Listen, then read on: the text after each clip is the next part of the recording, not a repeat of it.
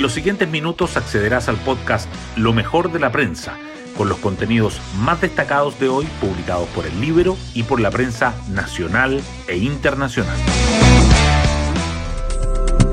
Buenos días, soy Magdalena Olea y hoy miércoles 21 de septiembre les contamos que más de dos semanas después del apabullante triunfo del rechazo por sobre el apruebo, el gobierno comenzó a entregar señales de haber recibido el mensaje de la ciudadanía, al menos en el discurso.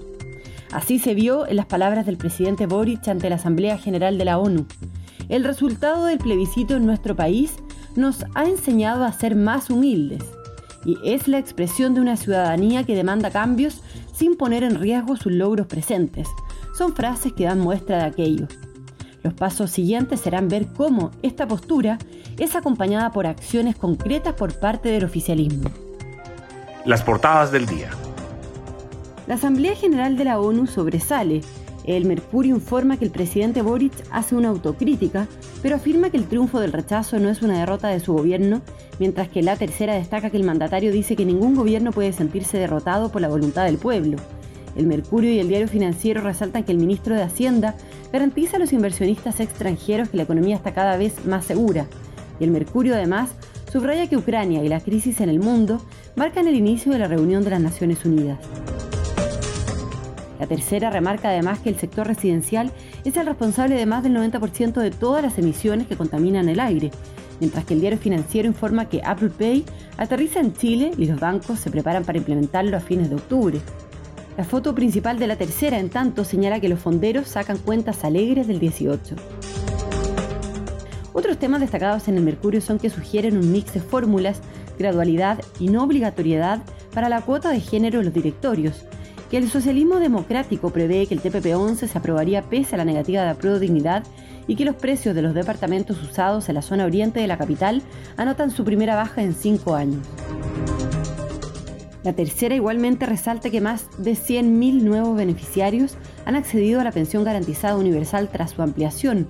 Las razones de Chile Vamos para evitar un nuevo plebiscito de entrada y que los ministerios de la Mujer y de Salud revisarán la implementación de la ley de aborto en tres causales. El Mercurio y la Tercera además subrayan que Coldplay ilumina la noche con el primero de sus cuatro recitales en Chile. Hoy destacamos de la prensa. Boric hace una autocrítica pero afirma que el triunfo del rechazo no es la derrota de su gobierno. El presidente brindó su primer discurso a la Asamblea General de la ONU y se enfocó en política interna, especialmente en el proceso constituyente. El mandatario dijo que el resultado del plebiscito los obliga a ser humildes y que la construcción del Chile que soñamos no está en las recetas de ningún sector en particular. Pensiones, plebiscito y reforma tributaria son las dudas que marcaron las reuniones de Marcel con los inversionistas.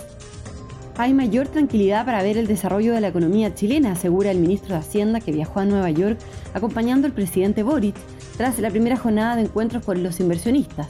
Hoy tendrá citas con clasificadoras de riesgo como JP Morgan, BlackRock y el Banco Mundial. Los partidos políticos buscan consensuar una propuesta para la continuación del proceso constituyente. En el oficialismo y en la oposición esperan llegar a la próxima reunión, pauteada para este viernes, con ideas para elegir a miembros del eventual nuevo órgano redactor.